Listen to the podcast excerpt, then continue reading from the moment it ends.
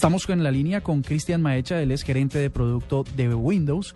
Y bueno, Cristian, buenas noches y bienvenido a la nube. Hola, un gusto poder compartir con ustedes esta noche. Muy buenas noches para todos los radioescuchas y es un gusto pues poder compartir con ustedes eh, unos datos muy interesantes y un hito que tenemos muy importante en Microsoft este año. Pues no tendrá que ver con, con mañana una fecha 8 de abril en la que se nos ha dicho que Windows XP desaparecerá completamente de Nos están obligando a migrar. ¿Cómo es eso? Eh, bueno, e-, ese dato que tú estás dando es cierto. Eh, mañana cumplimos 12 años de tener uno de los mejores productos dentro de la organización, que es Windows XP, pero como todo, indudablemente, pues tiene su final y llegamos a un punto muy interesante y es que pues, pasaron 12 años y el mundo ha cambiado, la tecnología ha cambiado, la forma en la que las personas trabajan y se conectan con la tecnología ha cambiado y es el momento en el que debemos dar un paso adelante y cambiar hacia un sistema operativo mucho más moderno. Eh, hay, hay una tremenda resistencia porque la gente se ha acostumbrado a que Windows XP corre con muchísima versatilidad y les da como susto cambiar a otros sistemas operativos, ¿no? Bueno, eso que tú dices es cierto, sin embargo, es importante entender de que hace 12 años teníamos dispositivos o computadores totalmente diferentes a lo que hoy día tenemos. Hoy en día hablamos de teletrabajo, hoy en día hablamos de movilidad, hoy en día hablamos de dispositivos y múltiples factores de forma, y eso es algo que indudablemente no lo podemos llegar a tener con Windows XP. Algo que eh, podemos tener hoy en día es que los sistemas operativos están respondiendo no solamente a la necesidad de trabajar diariamente, sino a cómo nosotros podemos empezar a conectar nuestra información, a cómo nosotros podemos empezar a conectar nuestros gustos.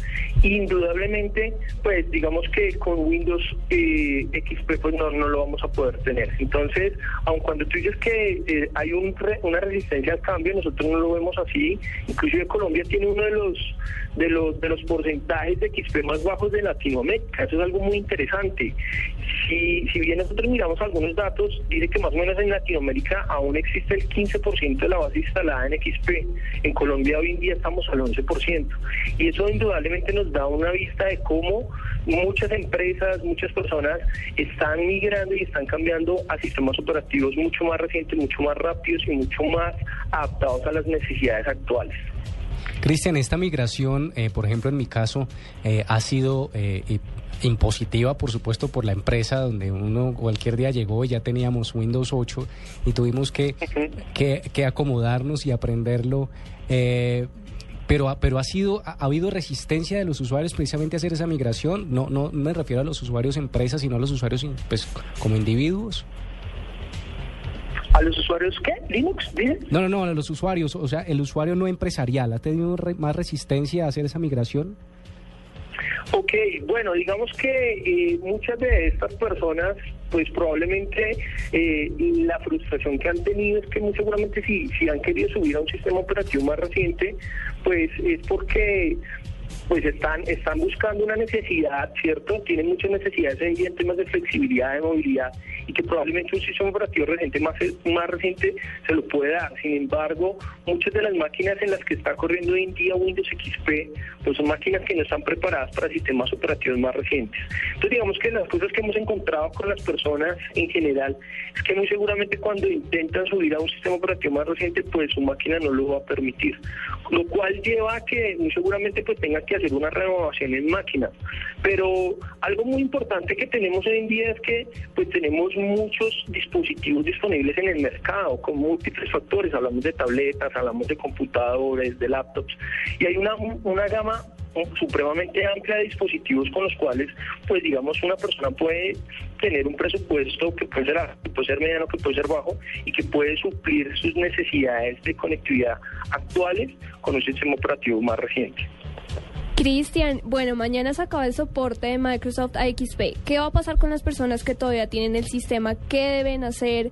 ¿A dónde deben, deben ir para migrar? Y si no migran, ¿qué va a pasar? Ok, esa es una pregunta muy importante. O sea, ¿qué significa esto? Y eso básicamente es que se debe tomar una acción. Después del 8 de abril de 2014, Microsoft ya no proporcionará actualizaciones de seguridad ni de soporte técnico para Windows XP. ¿Esto qué quiere decir? Que muy seguramente eh, aquellas personas que sigan teniendo Windows XP, pues si se llegan a detectar vulnerabilidades o si de pronto un virus infecta ese tipo de computadores, pues Microsoft ya no va a tener un soporte para ese tipo de sistemas operativos, lo cual conlleva que pues muchas personas puedan tener riesgo eh, eh, en temas de su información, en temas de, programas que puedan ser eh, instalados dentro de sus máquinas. Ahora, ¿cuáles son los pasos que se deben hacer? Pues en empresas, digamos que hemos estado haciendo la tarea hace dos años, los hemos estado asesorando con recursos técnicos, con herramientas y con expertos que pues los han ayudado a definir una ruta para poder establecer cuál es la mejor forma para migrar.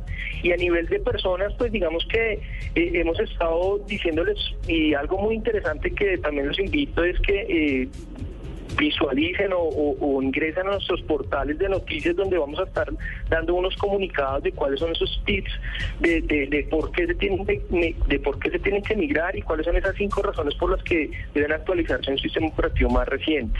Entonces, como les digo, esto simplemente pues es un es una fecha más significativa donde eh, le vamos a dar fin de soporte a un producto que lleva más de 12 años en el mercado y pues simplemente los los los, invitamos pues para que conozcan cuáles son esos nuevos beneficios que vamos a tener con sistemas operativos más recientes, que estamos seguros que pueden ser más de cinco razones. Yo simplemente les podría dar cinco.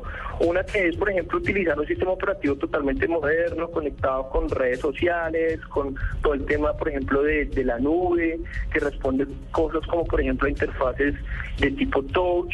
Obviamente, pues vamos a tener la, por, la oportunidad de poder contar con hardware, con hardware mucho más moderno, que pues de alguna manera nos da mayor versatilidad a lo que podíamos llegar a tener con, con sistemas operativos como Windows XP.